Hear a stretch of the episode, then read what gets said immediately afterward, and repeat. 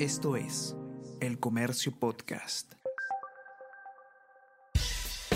Buenos días, mi nombre es Soine Díaz, periodista del Comercio, y estas son las cinco noticias más importantes de hoy, lunes 7 de noviembre.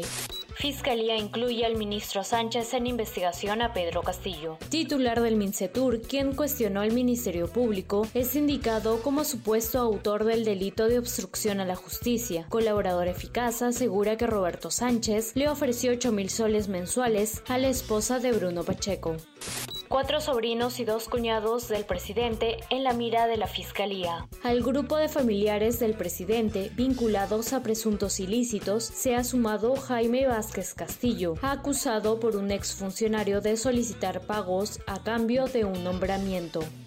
Puente de Lurín colapsa durante obras. Una mala maniobra habría causado este accidente en el kilómetro 33 de la antigua Panamericana Sur. Dos trabajadores de la obra resultaron heridos.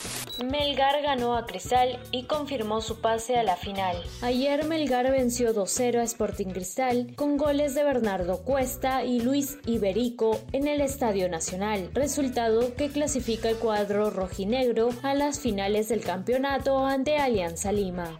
Entradas para el concierto de Bad Bunny llevarán el nombre y DNI del comprador. Desde hoy se habilitará un registro virtual en la página de Teleticket para que los asistentes a los conciertos de Bad Bunny puedan añadir sus datos.